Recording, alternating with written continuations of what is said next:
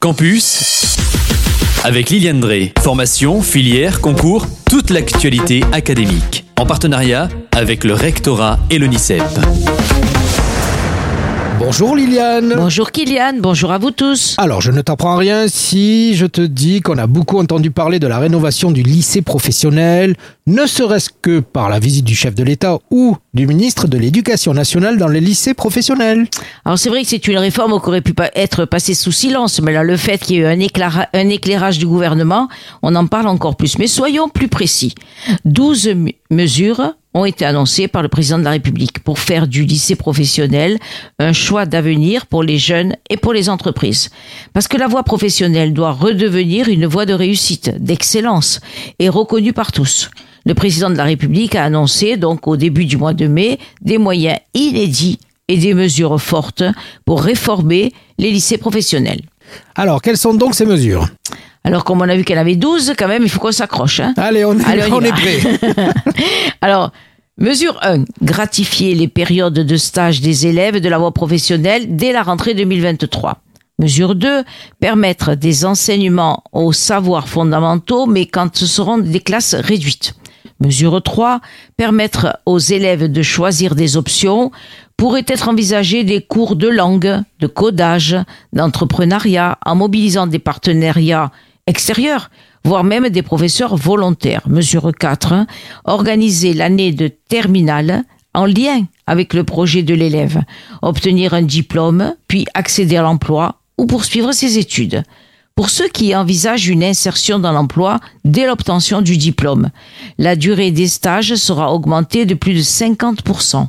Le dernier stage de l'année ayant vocation à favoriser une insertion directe dans l'emploi. Alors mesure 5, créer trois nouveaux dispositifs pour prévenir les risques de décrochage et pendant et même voire après le lycée. Alors, a-t-on déjà prévu à quel moment ces mesures seront appliquées? En fait, euh, certaines, parce qu'on a déjà parlé qu'il y a des cinq premières, hein, mais euh, tu as raison de penser qu'on pourrait les appliquer à quel moment? Mais certaines mesures seront applicables dès la rentrée 2023 à tous les lycées professionnels. Par contre, d'autres ne seront applicables qu'aux lycées professionnels volontaires. Donc on verra qu'il y a une espèce de- d'équilibre qui va se jouer entre la rentrée 23 et la rentrée 24. Je reprends, donc mesure 6, mieux préparer l'insertion professionnelle grâce à des partenaires extérieurs. Mesure 7, adapter l'offre de formation pour préparer l'avenir professionnel des jeunes en fixant des objectifs ambitieux. Rénover en profondeur un quart des diplômes existants d'ici la rentrée scolaire 2025, donc deux ans après. Démultiplier le nombre annuel d'ouvertures et de fermetures de formation.